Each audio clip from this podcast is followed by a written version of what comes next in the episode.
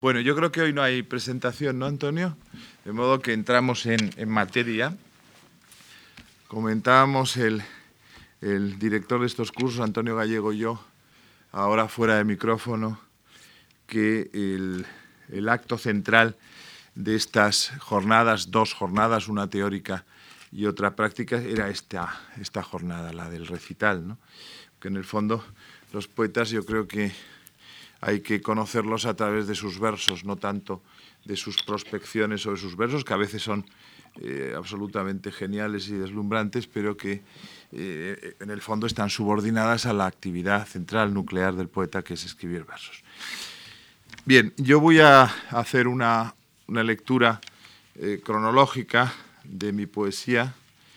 Em, yo creo que son ahora las siete y media pasadas, quizá menos 25. Eh, estaré, por ejemplo, recitando pues 35 minutos, una cosa así. Yo calculo que eso, ese es la, el lapso de tiempo que se soporta al eh, oír poemas. Y después pues, podemos hacer una... Eh, luego es el turno de los bises y de las, y de las preguntas.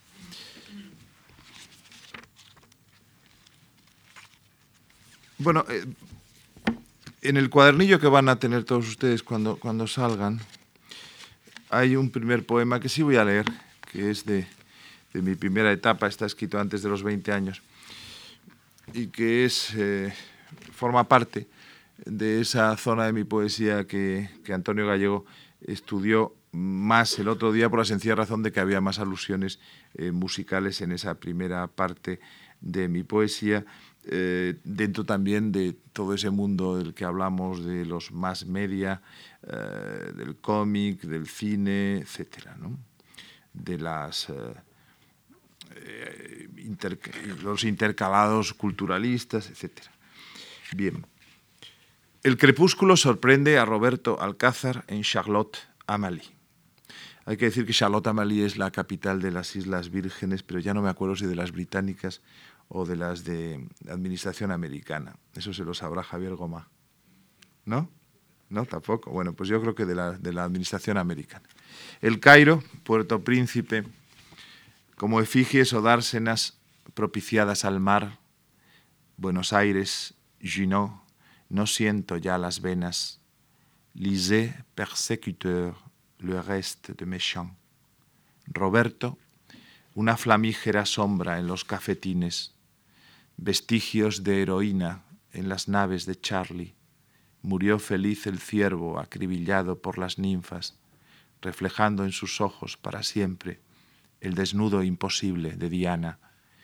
Presbíteros de Esmirna, titilantes astrólogos del Etna, como si Jacques os viera, desistís en un tango de colores ajados, Svimtus al acecho en la selva del Soho, dos tigres malheridos, el pick-up en la alfombra, y caiba la sonrisa, esa piel adornada con tafetanes de oro. Llevan short las muchachas en el alto Amazonas, las cráteras vacías, el singular acento del deseo. Es una blusa roja mi alma devorada por panteras en Java. Cara al sol, esos jóvenes rubios como el desierto. Hot jazz en la distancia embalsamadas voces en la noche. Et Durendal, comme es belle et claire et blanche. Pálidos maniquíes de Burne Jones, luz, sombreros de copa, bésame. Las gardenias blanquean tus sangrantes ojos dobles. Qué terribles presagios, llamad al hierofante. Descubrí tu secreto, Dick Flowers, tu máscara de goma, tus coturnos. Fue en Doomsday, color fucsia, Road Town, y en los parterres Jesús bordaba el agua con palabras dulcísimas. Tras el rosado vidrio de las copas heladas, los labios de Roberto parecían anémonas resueltas a no morir jamás. También de este libro de Elsinor, publicado en el 72, pero escrito mucho antes. A ese libro pertenece también el poema La chica de las mil caras.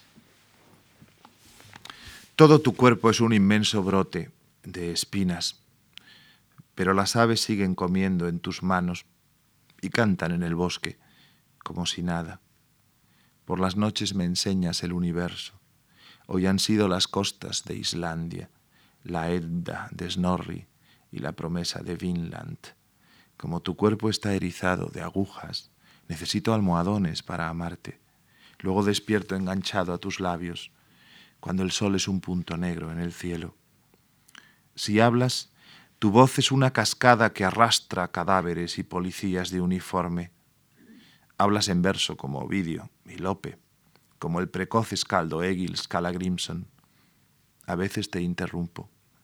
Tus besos llevan oro, como las noches de Stevenson o de Mardrus son algo tan brillante, como una nueva infancia. No sé si tu destino es catalogar manuscritos, si has sido bibliotecaria en Alejandría. Un día vi cómo perseguías a un jabalí en Dordoña. Esa noche soñé con el monarca oscuro. Podría hacerte un lecho de lirios o de rosas, aunque preferiría cubrirte de alacranes. Luego descifraríamos papiros mágicos y emblemas. No sé cómo decirte lo mucho que te amo. Hace siglos que desaparecieron los torneos. Jesús sigue muriendo cada día. ¿Hasta cuándo? Pero Clodoveo decía que el Gólgota no sería famoso si él hubiese estado allí, en Jerusalén, con sus francos. Antes leíamos novelas bizantinas, escuchábamos discos. No encendías jamás la luz en el desván. Me parecía haber vivido dos veces los momentos y bebía del suave terminarse de tus ojos. Algunos dioses se nos antojaban ridículos, Júpiter, por ejemplo, todos los que mandaban. Pero las ninfas de las fuentes, los elfos, los dragones, May West y Miriam Hopkins compensaban la pérdida. Hacer versos, nadar, dar de comer a un pájaro, ejercer de sportwoman como Diana Palmer. Buscábamos tesoros en el jardín de tus abuelos, bajo ese sol de Heráclito que sigue sin ponerse con una Jolly Roger ceñida a la cintura, saqueando glorietas y naufragando en la piscina. Y ahora que estás aquí, mi amor, tú que eres todas las mujeres, no sé si voy a ser capaz de recordarte y recordarme.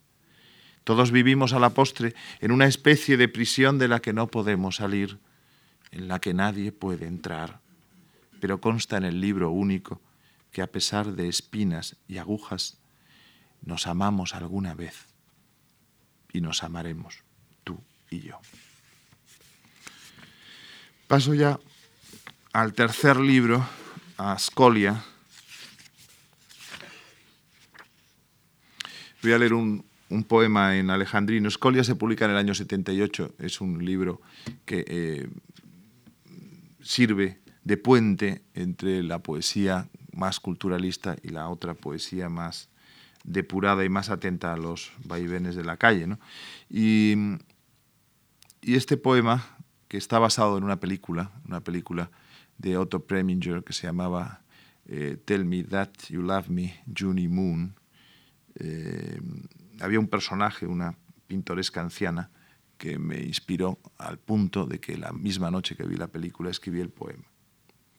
Aquella vieja dama del estólido Boston, el rictus de Moaré, las manos de penumbra, triste expone a la noche la prisión de sus labios.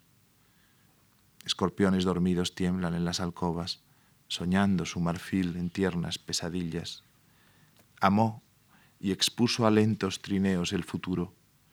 Jamás quebró las arpas de la hospitalidad y celebró en la helada frente de sus recuerdos la fúnebre liturgia de unos ojos vacíos. No diré más. Los años devoran la memoria como dulces pirañas de olvido. Es el rescoldo que precede a la muerte, la luminaria última. Boston. Brilla en la sombra un coágulo de plata. Silencio. El ave sorda de la melancolía.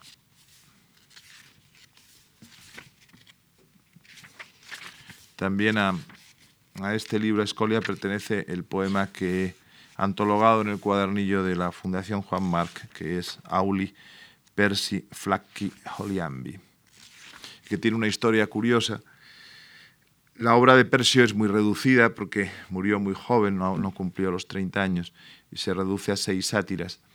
Y hay unos coliambos, unos versos de ese, en ese metro, que se llaman así coliambos y que los eruditos discuten siempre si deben colocarse al principio o al final de la obra de Persio. Eh, yo incluyo en la antología de la poesía latina, que anda por ahí en una colección de bolsillo, eh, los auténticos coliambos de Persio y también otra versión que era la mía, que era un poema. Y la verdad es que muchos profesores de instituto me venían a ver diciendo que había tenido mucho éxito entre los alumnos esos coliambos de Persio, que eran muy modernos esos juegos borgianos siempre me han gustado mucho. Llegamos al año 85, en la publicación de La Caja de Plata, libro que se inaugura con un poema escrito en el 78 y publicado en una revista que se llamó La Moneda de Hierro y que dirigía mi amigo Marcos Barnatán. Y que fue un poema que yo creo que eh, me marcó en cierta medida porque hay un antes y un después, yo creo, en mi poesía de Amour Fou, un poema que mezcla el concepto surrealista del amor loco con el culto a la literatura tradicional, a la literatura eh, extraída del romancero, eh, en la que siempre hay temas tremendos, como por ejemplo los reyes que se enamoran de sus hijas. Muchos de los presentes que se saben de memoria este poema, por cierto. Lo siento, pero en fin, hay que leerlo.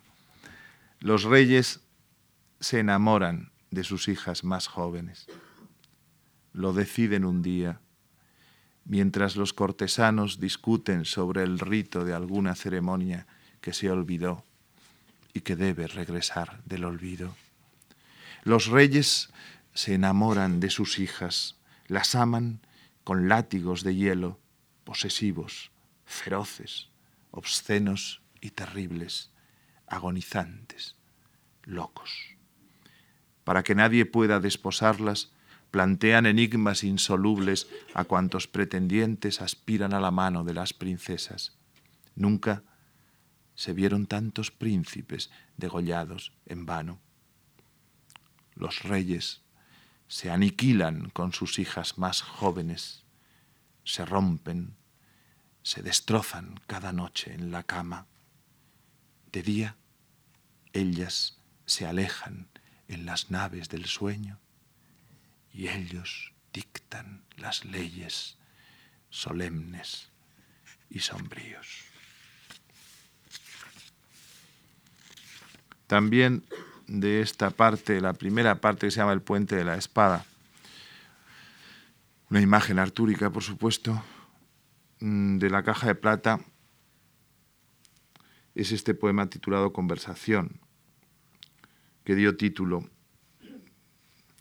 eh, un sustantivo y un adjetivo de este poema doble filo. Dio título a una antología estupenda que salió de mi obra en, en Hiperión a cargo de Luis Muñoz. Cada vez que te hablo, otras palabras escapan de mi boca. Otras palabras. No son mías. Proceden de otro sitio. Me muerden en la lengua. Me hacen daño. Tienen, como las lanzas de los héroes, doble filo, y los labios se me rompen a su contacto, y cada vez que surgen de dentro, o de muy lejos, o de nunca, me fluye de la boca un hilo tibio de sangre que resbala por mi cuerpo. Cada vez que te hablo, otras palabras hablan por mí, como si ya no hubiese nada mío en el mundo nada mío en el agotamiento interminable de amarte y de sentirme desamado. También de la caja de plata es la sección Serie Negra, una sección que se compone de nueve poemas compuestos a su vez de nueve endecasílabos, que proceden de un proyecto que que quería realizar y que luego se quedó en esta sección, que es un poema dedicado exclusivamente a temas relacionados con la novela negra y con el cine negro norteamericano en los años 30, 40 y 50. Voy a leer dos, por ejemplo, en peligro.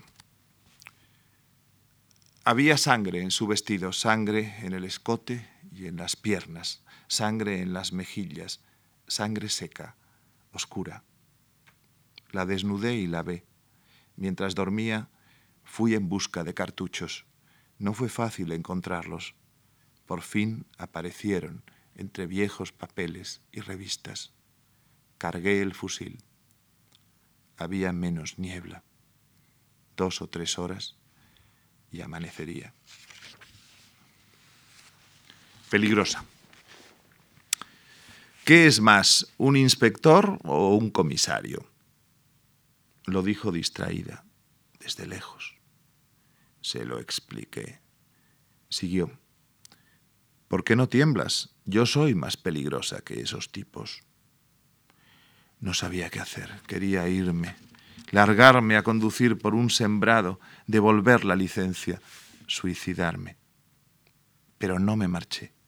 Busqué sus ojos y le cerré la boca con un beso. Y de la tercera y última parte de la caja de plata, se llama La brisa de la calle. Voy a leer el poema, el soneto, que se ha convertido algo así como en un logotipo de mi poesía, que es el editor Francisco Arellano, disfrazado de Humphrey Bogart, tranquiliza al poeta en un momento de ansiedad, recordándole un pasaje de Píndaro, Píticas 8.96.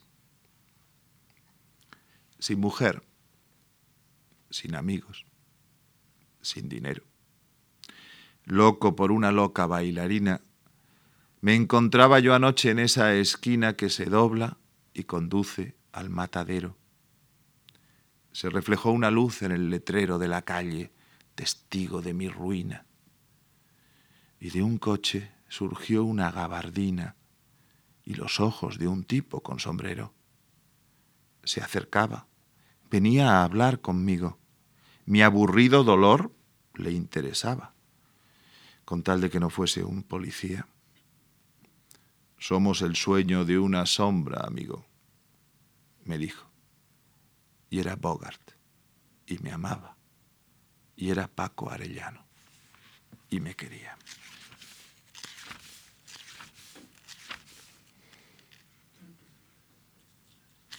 Este es un poema moral, un epigrama moral. La mentirosa. Tienes hora para ir al ginecólogo, te duele la cabeza te ha sentado algo mal o preparas un examen. Es el santo de Marta. Los gemelos se aburren sin salir. O Macarena te ha invitado a bañarte en su piscina. Qué mal mientes, amor. Si no te gusto, dímelo.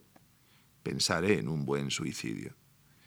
Pero si quieres verme, y tus excusas no son más que un vulgar afrodisíaco para que se mantenga mi deseo, Invéntate otros juegos, vida mía, que el premio del engaño es el olvido.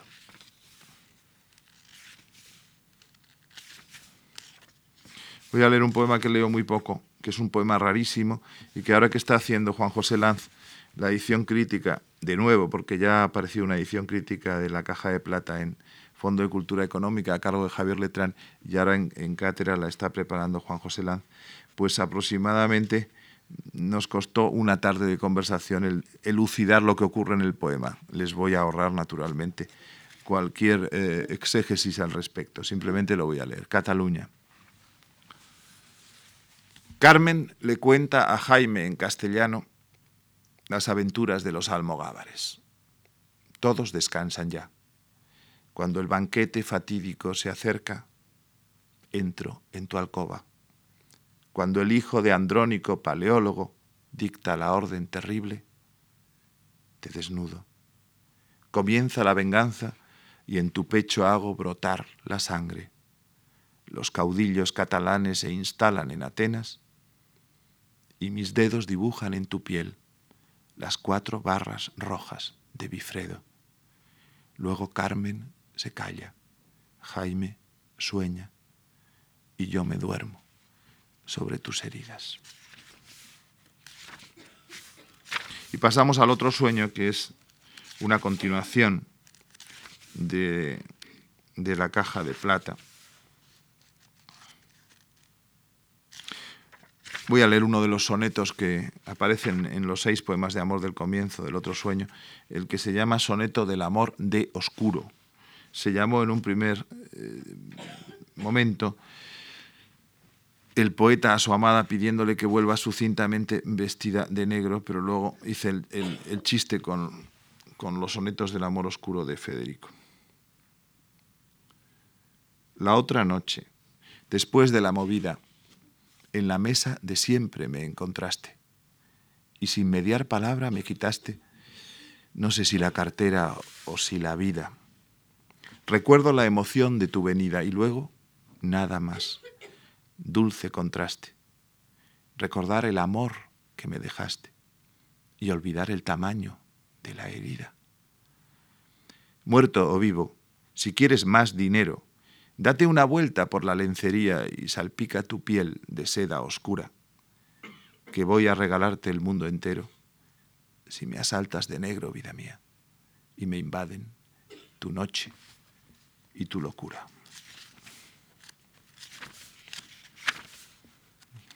Este poema también lo leo poco. Sonja la Roja es un personaje creado por eh, Howard, que es un escritor que se suicidó a los 29 años, pues no podía soportar la decadencia de su madre, que moriría unos días después, y que creó arquetipos del género de sword and sorcery, de espada y hechicería, y del género fantástico como Conan el Bárbaro o Sonja la Roja, que en inglés se llama Red Sonja.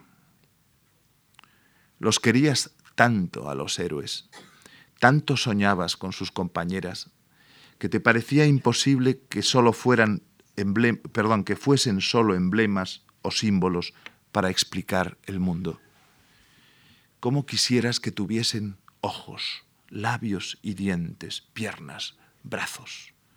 Y sobre todos, ella, la que viene de lejos para velar tu sueño, la que triunfa y se marcha, Sonja la Roja, la rival de Conan. Antes lo comentábamos también con, con Antonio, que hay que leer La Malcasada, ¿no? Si no, parece que no he dado un recital. Me dices que Juan Luis no te comprende, que solo piensa en sus computadoras y que no te hace caso por las noches. Me dices que tus hijos no te sirven, que solo dan problemas, que se aburren de todo y que estás harta de aguantarlos. Me dices que tus padres están viejos, que se han vuelto tacaños y egoístas, y ya no eres su reina, como antes. Me dices que has cumplido los 40 y que no es fácil empezar de nuevo, que los únicos hombres con que tratas son colegas de Juan en IBM y no te gustan los ejecutivos. ¿Y yo? ¿Qué es lo que pinto en esta historia? ¿Qué quieres que haga yo? ¿Que mate a alguien? ¿Que dé un golpe de Estado libertario? Te quise como un loco, no lo niego. Pero eso fue hace mucho cuando el mundo era una reluciente madrugada que no quisiste compartir conmigo. La nostalgia es un burdo pasatiempo. Vuelve a ser la que fuiste. Ve a un gimnasio, píntate más, alisa tus arrugas y ponte ropa sexy, no seas tonta. Que a lo mejor Juan Luis vuelve a mimarte y tus hijos se van a un campamento y tus padres se mueren.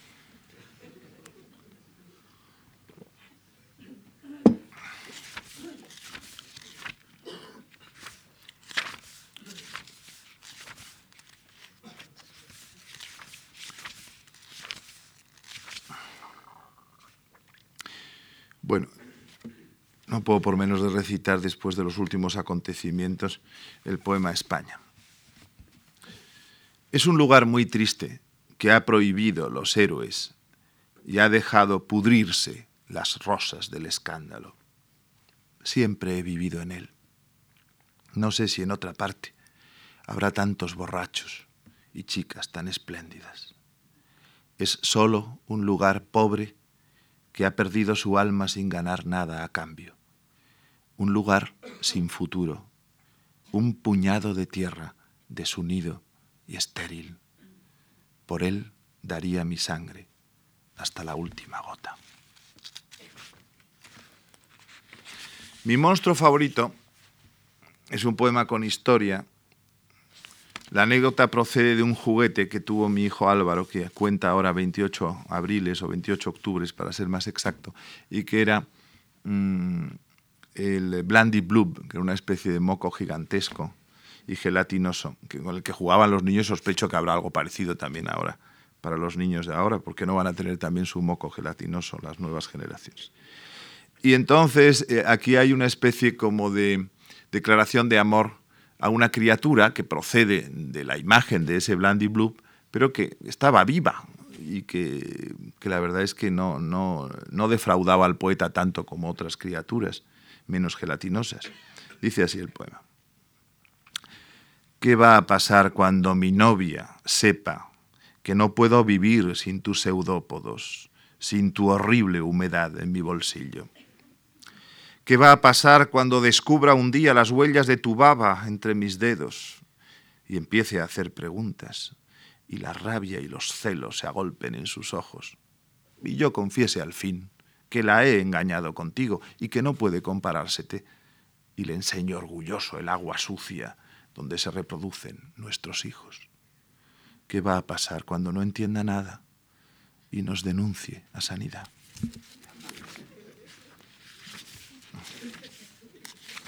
Bueno, ahora pasamos al, H y la Rosa, que es del año 93. ¿Recuerdan ustedes que hubo una huelga general allá por, eh, por el año, no sé, 88, 89, algo así? Un 14 de diciembre creo que fue. Pues a raíz de esa, de esa huelga general yo escribí este poema titulado así, Huelga General. Ha estallado la huelga general en Madrid. Aprovechando el caso, las chicas de mis sueños se han quitado la ropa y han salido a la calle, como un rebaño loco de ovejas descarriadas. No respetan las normas del tráfico, las leyes que rigen la conducta del ciudadano honrado. Se dirigen a donde no deben, se comportan fatal con todo aquel que les sale al encuentro, por no hablar de los cortes de mangas que dispensan a los enardecidos líderes sindicales que en piquetes armados gritan a voz en cuello violentas invectivas contra los esquiroles. Pero lo que me saca de quicio de estas chicas es su marginación, su desdén por el mundo, ese desprecio olímpico que muestran por la huelga y por los movimientos prerevolucionarios, como si las ideas de justicia y progreso fuesen banalidades del siglo XIX y la tensión social una antigualla estúpida. Álbum de recortes es una sección de La Rosa que corre parejas con eh, la sección aquella de la que les hablé antes de la serie negra. Son nueve poemas de nueve endecasílabos blancos, pero en esta ocasión hay una historia sentimental. El poeta retrocede en el tiempo y empieza a pensar en sus primeros devaneos, escarceos amorosos. Y voy a leer dos poemas de estos. Por ejemplo, el olvido. Además, el olvido me gusta leerlo porque em, va a aparecer una antología de mi poesía amorosa dentro de poco, eh, sustituyendo otra que está agotada. Y eh, creo que va a llevar por, por título el último endecasílabo de este poema titulado El olvido. La olvidé por completo, para siempre. O eso creía entonces. Me cruzaba con ella por la calle y no era ella quien se paraba ante un escaparate de ropa deportiva. No era ella quien compraba el periódico en un kiosco y se perdía entre la muchedumbre, como si hubiera muerto. No era ella. Su nombre era el de todas las mujeres. La antología se llamará así, su nombre era el de todas las mujeres. Y este otro, el que acaba la, sección, se llama La Resucitada. Esos hilos de plata enriqueciendo el azabache puro del cabello, esas delicadísimas arrugas subrayando la línea de los labios. Su luz me ciega, tantos años solo, subido a la columna de la sombra, temiendo que llegara este momento. ya sale de la tumba, ya se acerca, ya me inunda la lumbre de sus ojos.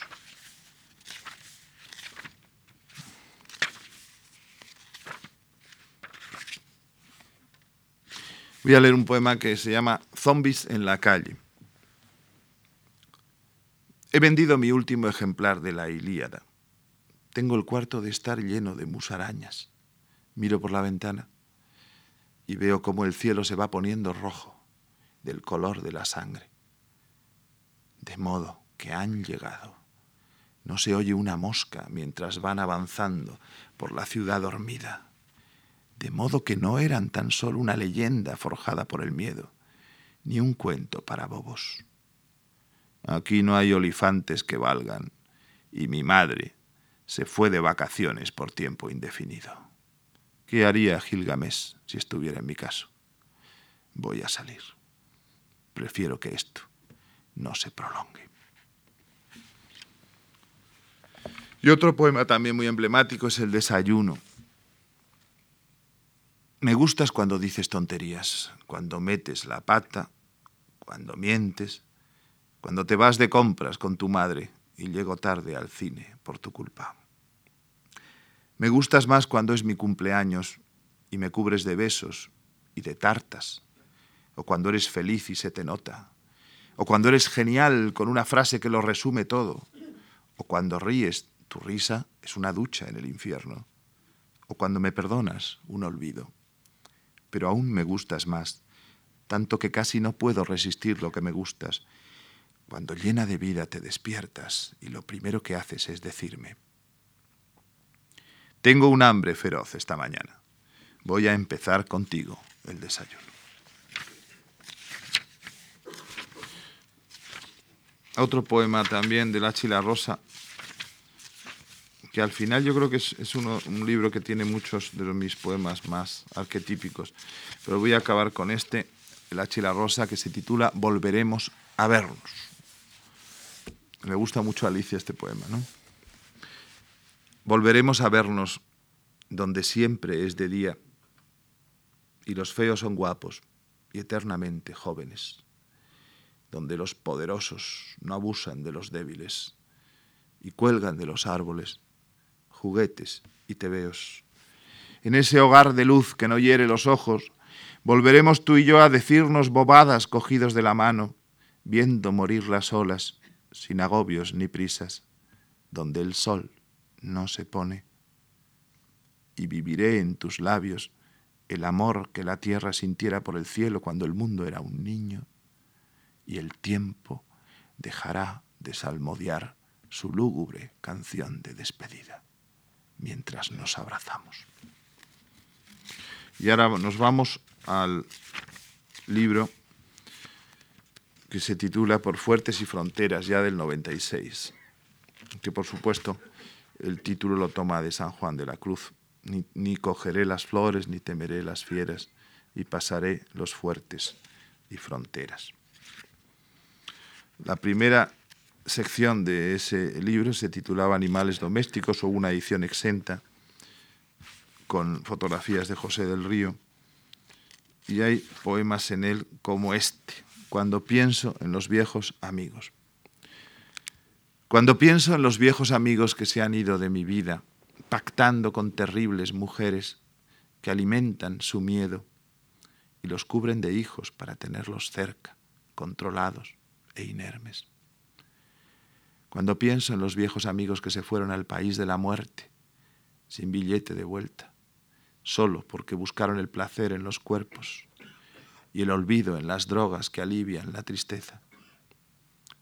Cuando pienso en los viejos amigos que en el fondo del mar de la memoria me ofrecieron un día la extraña sensación de no sentirme solo y la complicidad de una franca sonrisa.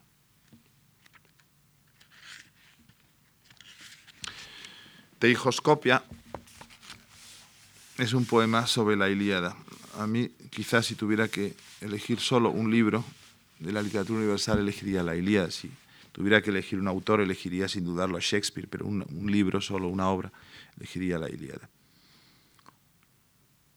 Hay una una parte de la Ilíada que se conoce por teijoscopia, que significa panorama desde la muralla, que se cree que es apócrifa, porque en esa parte el rey Príamo, no olvidemos que la Ilíada ocurre en el décimo año y último de la contienda troyana, pregunta a Helena, a la novia de su hijo, a la mujer de Menelao raptada por su hijo, cómo se llaman los héroes que están del otro lado de la muralla. Evidentemente se supone que en diez años ya Príamo tendría tiempo para saber quién era quién, y por eso se habla de una interpolación. Dice así el poema, que es un poema claramente pro-troyano. Tras nueve años de guerra, el rey de Troya no sabe quiénes son sus enemigos. Se lo pregunta a Helena, allá en lo alto de la muralla. Dime, Helena, hija, ¿quién es ese que saca la cabeza a los demás y que parece un rey por su modo de andar y por su porte señorial. Mi cuñado Agamenón, un hombre insoportable que no cesa de gruñir, el peor de los esposos y un mal padre. ¿Y, el rubio que está al lado? Es mi marido, Menelao, un idiota que no supo apreciar como es debido lo que tenía en casa y no comprende a las mujeres. Príamo registra la información de Elena en su vetusto cerebro y continúa preguntando. Y ese otro de ahí, de firme pecho y anchos hombros, que va y viene nervioso por el campo, las manos a la espalda, como quien trama algo. ¿Quién es ese? Odiseo de Ítaca, un fullero de quien nadie se fía, un sinvergüenza. Caramba con los griegos, piensa Príamo, y le dice a la novia de su hijo. Otros veo muy altos y muy fuertes que destacan del resto. Por ejemplo, esa masa magnífica de músculos que está sentada al fondo a la derecha. Es allante, una bestia lujuriosa y prepotente, un grandullón con menos inteligencia que una lagartija. Qué bien hice estos años, piensa Príamo, sin saber quiénes eran estos tipos. Basta que gente así reclame a Elena para no devolverla. Y en voz alta dice a la chica, ¿dónde estará París? Imagino que en la peluquería, haciéndose las uñas y afeitándose. Ayúdame a bajar de la muralla y vamos en su busca, que, os invito a los dos a una copa en el palacio. Vamos a ver. De la siguiente subdivisión de por fuertes y fronteras que se llama Quemarropa. Hay una película de John Borman, quizá en, la base de todo eso, con un Lee Marvin en estado de gracia. Hay un poema que se llama Collige Virgo Rosas, que es una reescritura del viejo tema, eh, ya enunciado por Ausonio en De Rosis Nascentibus, que significa en latín algo así como eh, cosecha, o sea, recoge eh, las rosas doncella, porque si no las eh, recoges hoy, mañana ya estarán muertas y podridas. El viejo tema del carpe diem Horaciano. Niña, arranca las rosas, no esperes a mañana. Córtalas a destajo, desaforadamente, sin pararte a pensar si son malas o buenas. Que no quede ni una. Púlete los rosales que encuentres a tu paso y deja las espinas para tus compañeras de colegio. Disfruta de la luz y del oro mientras puedas y rinde tu belleza a ese dios rechoncho y melancólico que va por los jardines instilando veneno. Goza labios y lengua. Machácate de gusto con quien se deje. Y no permitas que el otoño te pille con la piel reseca y sin un hombre por lo menos comiéndote las hechuras del alma. Y que la negra muerte te quite lo bailado. De la herida oculta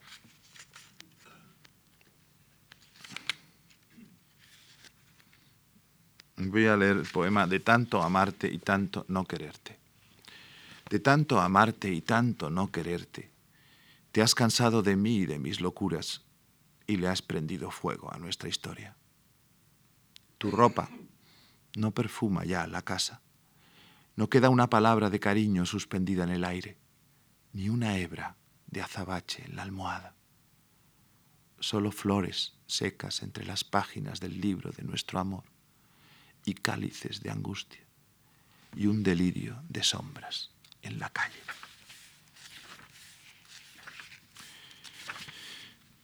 Pero en ese libro también hay otros poemas menos eh, así tristes como Vive la vida. Vive la vida. Vívela en la calle y en el silencio de tu biblioteca. Vívela en los demás, que son las únicas pistas que tienes para conocerte. Vive la vida en esos barrios pobres hechos para la droga o el desahucio y en los grises palacios de los ricos. Vive la vida con sus alegrías incomprensibles, con sus decepciones casi siempre excesivas, con su vértigo. Vívela en madrugadas infelices o en mañanas gloriosas, a caballo por ciudades en ruinas o por selvas contaminadas o por paraísos, sin mirar hacia atrás. Vive la vida.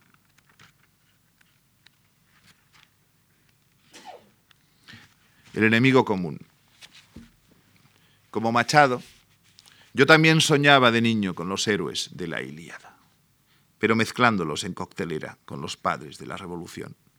Marat, Robespierre, Babeuf, Lenin y Trotsky vivían en mis sueños de muchacho junto a Paris, Allante y Diomedes. Pese a las discrepancias ideológicas, nunca se peleaban entre ellos, pues tenían enfrente un enemigo común, la realidad y de la flor azul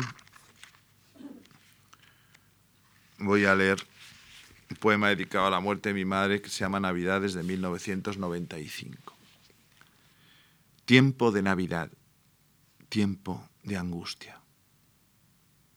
Abro al azar la Biblia y lo primero que me viene a los ojos es la historia de una tarde, camino de Emaús. Una tarde que nunca viviré.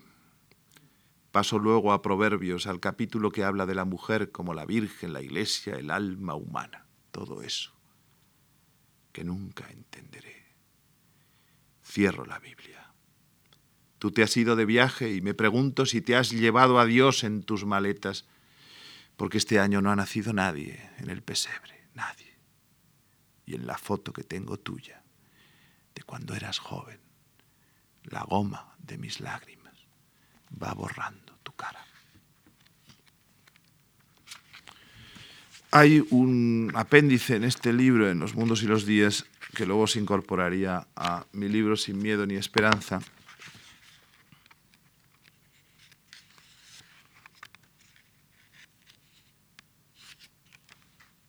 Pero en ese apéndice ya hay poemas que me gustaría leer aquí que pertenecen, como digo, a Sin Miedo ni Esperanza, mi último libro, digamos, canónico, publicado, como Bébetela. Dile cosas bonitas a tu novia. Tienes un cuerpo de reloj de arena y un alma de película de Hawks. Díselo muy bajito, con tus labios pegados a su oreja, sin que nadie pueda escuchar lo que le estás diciendo, a saber, que sus piernas son cohetes dirigidos al centro de la tierra, o que sus senos son la madriguera de un cangrejo de mar, o que su espalda es plata viva. Y cuando se lo crea y comience a licuarse entre tus brazos, no dudes ni un segundo, bébetela. Este otro poema, también sumamente emblemático, cuando digo emblemático no quiere decir que sea bueno, simplemente que, de mi poesía es de lo más conocido, eh, que es otro soneto y que se llama, se titula A Alicia disfrazada de Leia Organa, la princesa Leia Organa de la primera trilogía de las galaxias. Si solo fuera porque a todas horas tu cerebro se funde con el mío, si solo fuera porque mi vacío lo llenas con tus naves invasoras, si solo fuera porque me enamoras a golpe de sonámbulo extravío, si solo fuera porque en ti confío, princesa de galácticas auroras, si solo fuera porque tú me quieres y yo te quiero a ti, y en nada creo que no sea el amor con que me hieres. Pero es que hay además esa mirada con que premian tus ojos mi deseo y tu cuerpo de reina esclavizada.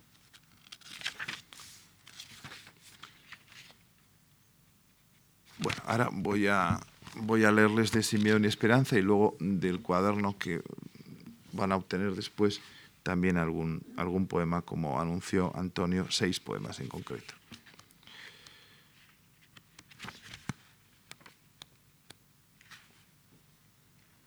Este es un poema eh, que se llama Homenaje a Chamiso. Chamiso o Chamiso, como quieran ustedes, era de origen francés.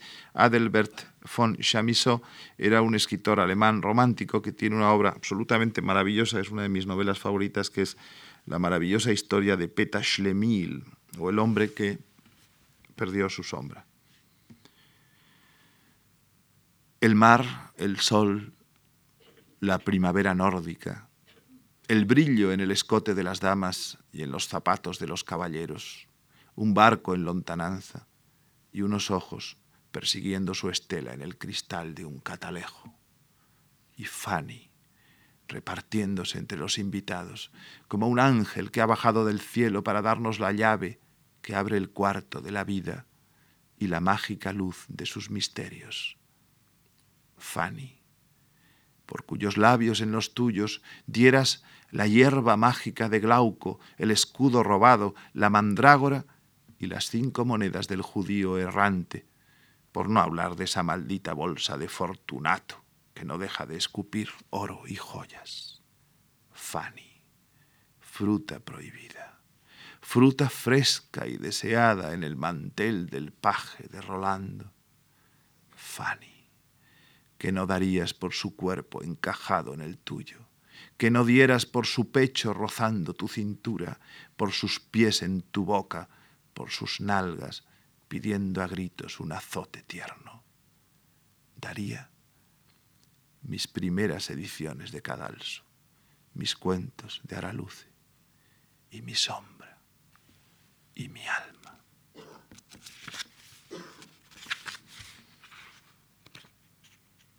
Guardianes de Frontera.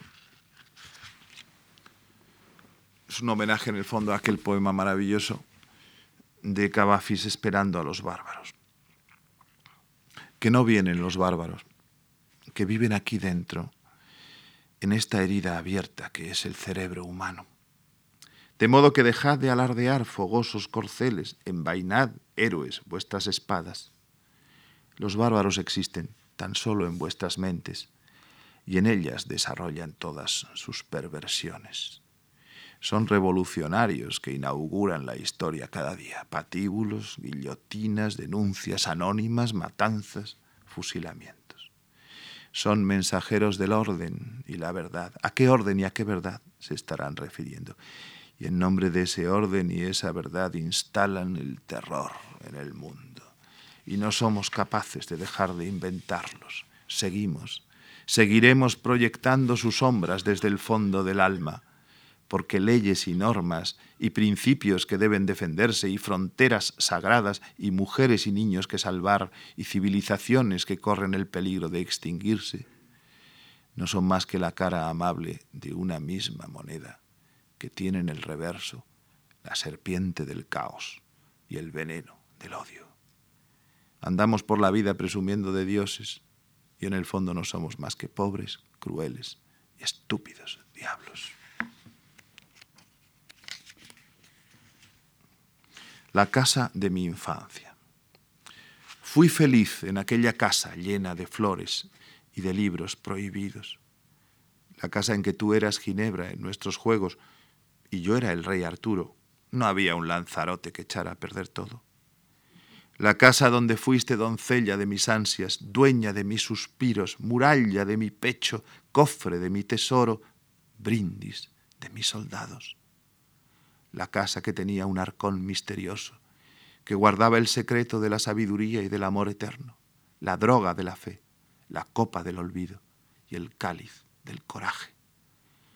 La casa en que una tarde de sueños compartidos, mientras se soleaba la ropa en la terraza, te nombré soberana de un reino en que la noche no existía y la muerte no dictaba sus leyes.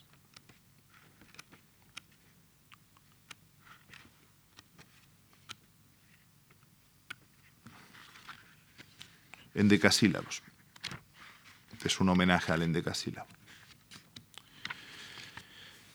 ¿Y tus endecasílabos? ¿Dónde están? ¿Qué se hicieron? Me preguntas en un alejandrino de inequívoco corte manriqueño.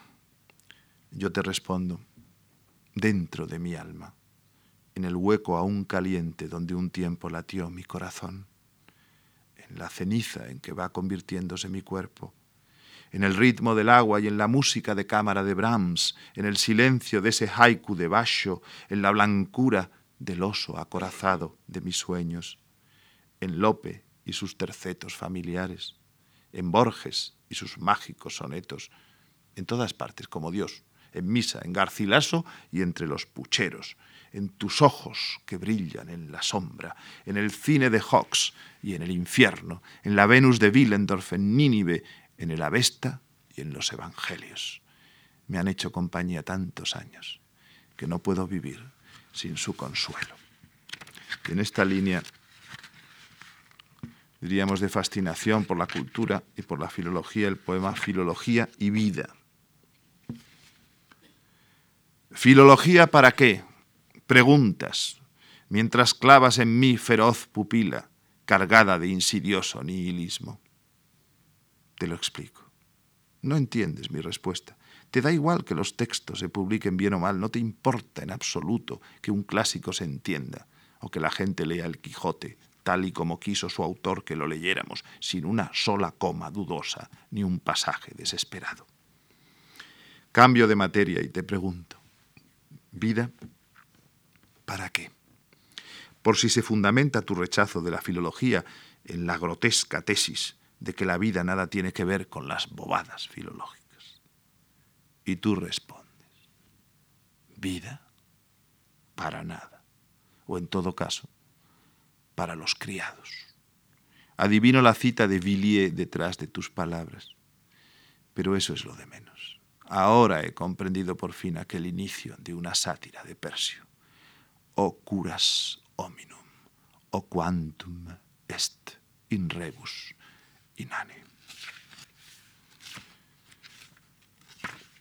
Bueno, y, y voy a pasar a los seis poemas que están incluidos aquí. Bueno, antes voy a leer Abre todas las puertas y ya voy a pasar a los, los pertenecientes al nuevo libro. Abre todas las puertas.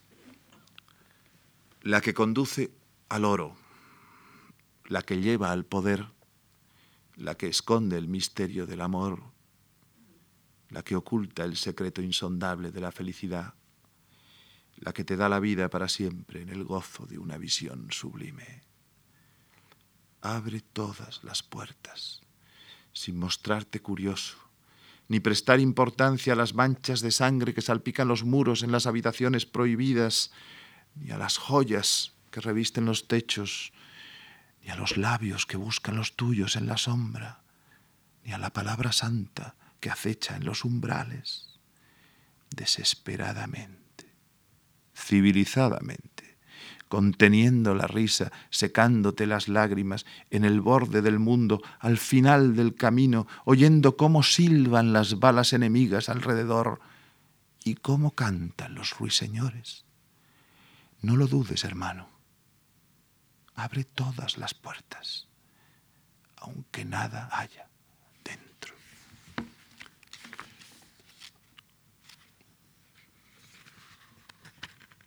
sobre héroes y tumbas.